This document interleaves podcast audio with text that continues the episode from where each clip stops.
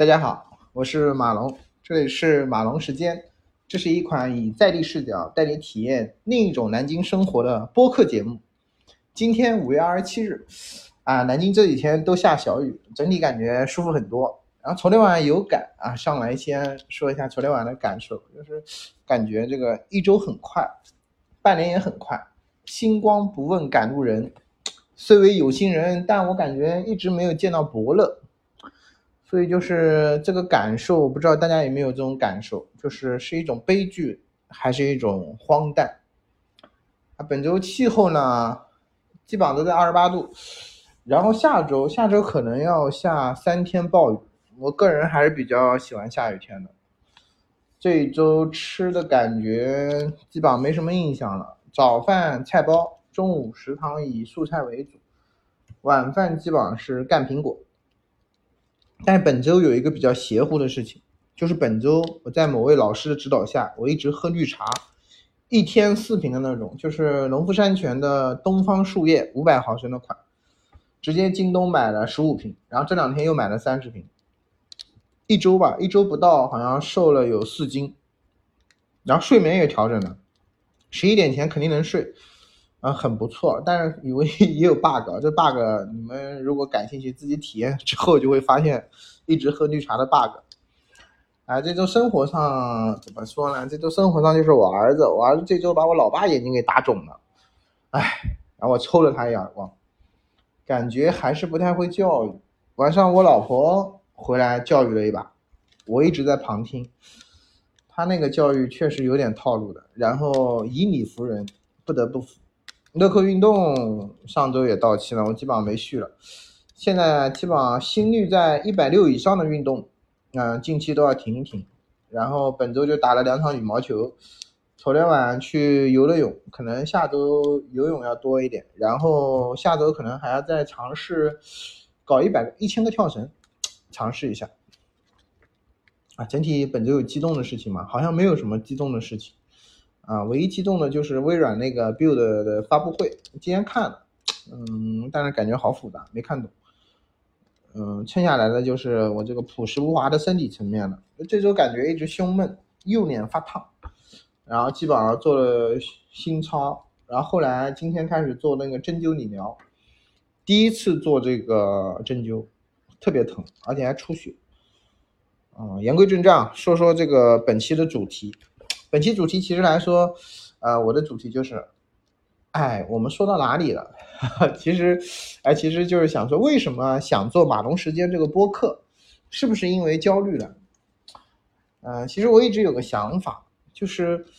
嗯，也是做这个播客的想法啊，但是可能不成熟啊。就是我们现在如何能知道南京一周内发生了什么事情？就怎么知道你周边发生了什么事情？好像现在都特别难知道。然后我们一个普通人，怎么感受，怎么感受南京的一个生活，好像也很难。但不是，嗯，我感觉生活不仅仅是就打卡一下鸡鸣寺啊、老门东啊、夫子庙啊，这就是南京吗？总感觉，呃，一个城市应该和工作啊、置业啊、婚姻啊、子女教育啊、父母养老很多元素。然后这两天看到一个这个小红书账号，叫做新街口堂主，就是每天打卡分享新街口附近好吃的，说他做的好吧，就是没看到生活，就是看到 各个活动。嗯嗯，这个播客时间整体这个这个马龙时间整体这个播客节目啊，想法主要其实来源于三款播客节目，我大概说一下这三款，可能老师啊，可能各位朋友也听过。第一个是节目一，就是叫爱。我说到哪里了？这个其实就是一个大娃王伟忠，呃，这个节目、这个播客或者说这个广播给人最大的感觉就是他有很多真实的、有趣的人生小故事，呃，基本上他受访的这个嘉宾，嗯，他的人生阶段，从小时候的求学怎么捣乱，到中段中年时期的这个事业发展和事业选择。到这个五六十岁的身体上的一些变化，开始接受自己身体的变化啊，比如说生病啊，然后包括怎么照顾自己的子女，怎么去照顾自己的父母，然后其中有很多嘉宾啊，比如像孙鹏啊、驼宗康、赵少康、蔡康永、九孔，就是感觉这个每个人特别真实，他们有政治家，有艺术家，有艺人。就是当你把一个人拉长看一个人的时候，其实他们都会遇到工作、朋友、婚姻、育儿、父母，这些都是比较真实的问题。但是每个人他当下的选择和他现在回过头来的解读，我就感觉特别有力量。就是，嗯，他当时那个场景下的选择和他回过头来一种解读，更多能看到一种人生人的一种生活魅力。啊，第二个节目其实就是赵少康时间了，呃，他基本上我以前听的比较多，那基本上算作一种白噪音，就是可能他的声音训练过的，就是特别像一种白噪音。嗯，它的内容主要就是台湾的一日一日之内的一些趣闻，股市啊、天气，有点像电视，有点像政治节目。但是现在节目，嗯，整体感觉啊，广告太多了，只不过节目一听。就可以真的了解到台湾昨天一天的大事件，嗯，更犀利的是每件事情有赵少康他自己的一个解读，啊，第三个就是王牌节目，就是我一直在听的，也是催更了两年多的，也参加过他们的那个粉丝互动的，啊，当年还给了我一个二二年的一个台历，它就是 Tokyo Stations，叫东京地铁故事，啊，它里面有几个一个播主吧，第一个是黄大姐方锵锵，还有。另外两个人我忘了，一个好像是东京艺术大学的，还有一个是一个男生。他们基本上就是每一站介绍东京的每一个地铁站，然后沉浸体验的小故事。然后这些故事包括他们嗯刚来东京的时候怎么融入，然后怎么去找工作，怎么在东京买房子，怎么在东京鸡娃，周末去哪里逛。然后包括去说一些景点啊，比如说东京艺术大学，就是它的整体的这个广播节目就特别有画面感，而且很容易被消费到，就是你特别想去那些地方，也特别想去买这些东西，啊，就是啊，这里面有打工人，有有钱人，有来上学的，有怎么样去医疗，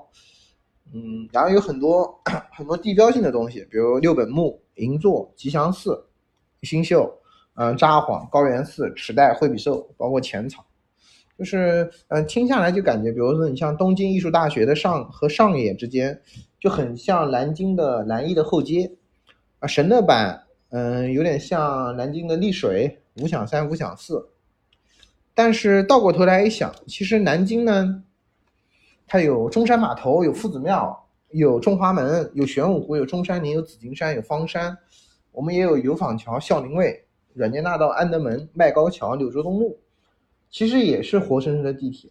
我觉得这里面就有活生生的故事。所以马龙时间，嗯，第二期其实，嗯，初衷其实就想为什么要做马龙时间这个节目？其实我是想用语音啊，和大家去重新学习一下南京这座城市，然后我们通过真实的一些城市的感受，我们一起去重新理解南京的文化。或者说重新感受我们生活的这个城市，嗯，它给每个人的感受，哎，其实这一期做的也比较杂啊，因为我总感觉说不好，嗯，我也不知道为什么，可能要慢慢来吧，这大家就爱听不听吧。然后，然后下一期其实，嗯，说什么以及说哪里，我现在还是真的比较头疼，因为我没想好下一期我们是，比如说去说秦淮河，还是说某一个地铁站。还是说某一条线，还是说某一种方式？那比如说我现在有几个，要不就是说油坊桥的二十年，或者说的南京大学城，要不就是说秦淮河上有多少座桥，或者说这个就是长江沿岸三十四公里，就是长江的这个沿岸，或者是城墙这个故事，我也没想好。嗯，它整体基本上。嗯，思路比较零碎。我发现了，做一期节目啊，可能还是要准备蛮久的，用两天时间准备有点唐突。嗯，但是基本上大思路是定的，就是感受，就是说说自己的感受，就是通过感受去和更多的人去聊天，去，嗯，去和更多的人一起去理解，嗯，就理解我们最近在发生的一些事情。呃，就是可能是内心的某种焦虑，但是我更多的感觉就是很多人现在。他没有心情，也没有时间去感受他生活的城市。嗯，那整体上这期就这样，然后我们下一期见。